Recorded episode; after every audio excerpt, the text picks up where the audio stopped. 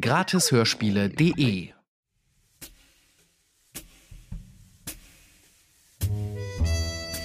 Du hörst Nick Pratt, Amerikas Meisterdetektiv. Von Walter Kabel. Folge 2. Die gelbe Wachskerze. Gelesen von Stefan Krombach.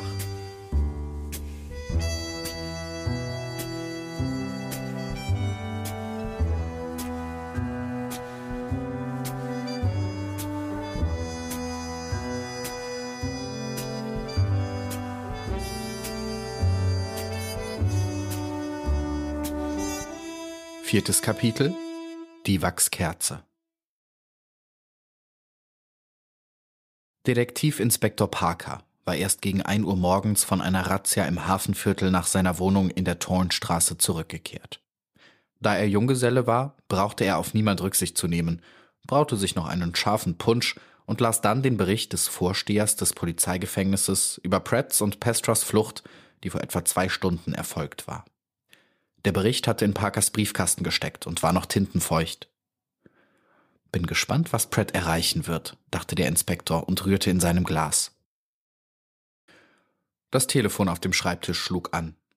Parker eilte hin, meldete sich. Ah, Sie sind's. Mr. Pratt. Gut. Ja, verstehe. Kommen Sie nur. Ich schließe Ihnen die Hintertür auf. Dann bemerkt Sie niemand. Eine Viertelstunde darauf ließ sich Pratt in Parkers Sofaecke fallen. Der Inspektor rief sofort Donner, Sie duften ja nach Spiritus, als ob Sie. Er schwieg, denn Pratt hatte ihn mit einem seltsamen Blick angeschaut. Man wollte mich in Spiritus ersäufen, sagte Pratt langsam. Geben Sie mir ein Glas Punsch, Parker. Mein Leben war noch nie so ernstlich bedroht wie heute. Er trank das Glas in kleinen Schlucken leer. Dann erzählte er. Wenn einem der Tod so nahe ist wie mir heute, erwacht der Wille zum Leben mit solcher Gewalt, dass ein Schwächling zum Athleten werden kann. Als ich den Spiritus bis an meine Schenkel spürte, da, da schlug ich mit dem rechten Absatz mit aller Gewalt nach hinten gegen die Wandung der Riesenflasche. Gleichzeitig warf ich mich in dem engen Behälter zur Seite, um ihn umzukippen. Und beides gelang. Die Wandung zersplitterte, die Flasche fiel gegen die Trittleiter und der angebliche Pestra sauste herab. Leider konnte ich nicht schnell genug herauskriechen. Er entwischte mir, sprang vom Balkon in den Garten und verschwand in der Dunkelheit. Ich kehrte nochmals in das Laboratorium zurück und nahm dies hier mit. Er legte die fingerlange gelbe Wachskerze auf den Tisch. Was soll das Ding? meinte Parker verwundert. Pratt erwiderte nichts sondern fasste abermals in die Tasche und hielt Parker die abgerissene Ecke der Banknote hin. Wissen Sie, wie man Wachs prüft? fragte er. Nun, indem man es erhitzt, bis es zu verdampfen beginnt. Dann riecht man bei einiger Sachkunde genau, welche Beimischungen das Wachs enthält. Auf dieselbe Art möchte ich jetzt diesen verschwommenen Tropfen Wachs auf dem Banknoteneckchen und einen Teil der Wachskerze prüfen. Ich vermute nämlich, dass der plattgedrückte Tropfen von dieser Kerze stammt. Und das möchte ich einwandfrei feststellen. Parker legte Pratt die Hand fest auf den Arm. Was argwöhnen Sie sonst noch? fragte er eindringlich. Wenn es nun wirklich dieselbe Wachsmischung wäre, müsste man dann nicht auf den Gedanken kommen, dass dieser Louis Pestra vielleicht öfters im Laboratorium Dr. Smilops weilt und dass der Mörder Lakeborns ebenfalls dort ein- und ausgeht? Dass also Dr. Smilop ebenfalls mit zu den Fälschern gehört?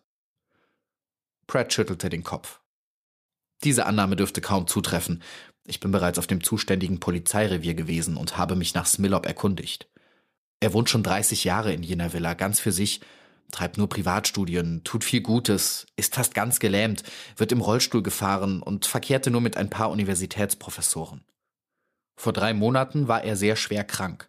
Er holte sich dann aber wieder und mietete sich einen neuen Diener und eine neue Wirtschafterin, da die bisherigen Dienstboten es nicht länger bei ihm aushielten und bei Nacht und Nebel durchbrannten, worüber man sich genauso in der Nachbarschaft wunderte, wie über den plötzlichen Abbruch seines Verkehrs mit seinen alten gelehrten Freunden. Na, Parker, merken Sie etwas? Freilich, der neue Diener des Doktors wird vielleicht der Obermacher der Fälscher sein.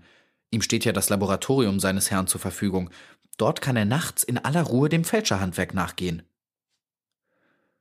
Pratt hatte die Wachskerze angezündet und schabte nun von dem Banknoteneckchen das Wachs mit der Klinge eines Tischmessers ab, die er dann über die Lichtflamme hielt. Dabei sagte er Ihre Kombinationen sind nicht schlecht, nur zu wenig fantasievoll. Ein Detektiv ohne Fantasie ist wie ein kurzsichtiger Jäger. Beide werden nie das Richtige treffen. Dieser nicht mit der Büchse, jener nicht mit den Gedanken. Das Wachs auf der Messerklinge dampfte. Pratt stand auf und zog die Dämpfe prüfend ein.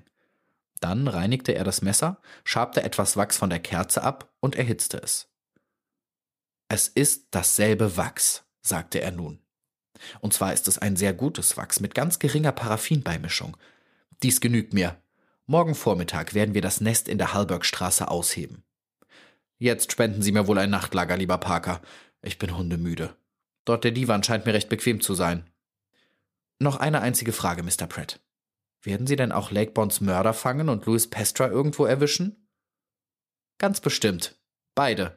Und beide in des Doktors Villa, lieber Parker. Da schüttelte der Detektivinspektor doch sehr ungläubig den Kopf. Mr. Pratt, Pestra wird sich wohl hüten, in der Villa zu bleiben oder aber morgen dorthin zu kommen. Nein, das tut er sicherlich nicht. Pratt gähnte zwanglos. Warten Sie doch alles ab, Parker. Sie werden mich morgen als Bombenschmeißer bewundern können. Parker zuckte die Achseln. Ein unverständlicher Witz. Dann also gute Nacht. Hier ist noch eine Decke und ein Kissen. Pratt schlief bis neun Uhr fest und traumlos. Er hatte nicht einmal von des Doktors Riesenflasche geträumt. Um zehn Uhr wurde durch Polizeibeamte in Zivil die Villa des Doktors in aller Stille so umstellt, dass auch nicht eine Maus hinein oder hinaus gekonnt hätte. Die Umzingelung geschah dabei so unauffällig, dass die Bewohner der Villa nicht das geringste merkten, obwohl doch Dr. Smillop in seinem Rollstuhl vorn auf der Terrasse beim Frühstück saß und sich von seinem Diener James die Speisen zureichen ließ. Die nächste Folge von Nick Pratt erscheint am Freitag. Dann hörst du Kapitel 5, Die Bombe. Damit du keine Folge verpasst, abonniere den Podcast jetzt kostenlos bei Apple Podcasts, Spotify oder überall sonst, wo du deine Podcasts hörst. Wenn dir dieser Podcast gefällt, dann freue ich mich, wenn du ihn persönlich an deine Freundinnen weiterempfiehlst oder eine Bewertung mit ein paar Sternen abgibst. Dies ist ein Podcast von gratishörspiele.de. Schau mal auf meiner Seite vorbei, dort findest du über 3000 weitere kostenlose Hörspiele, Hörbücher und Podcast-Empfehlungen.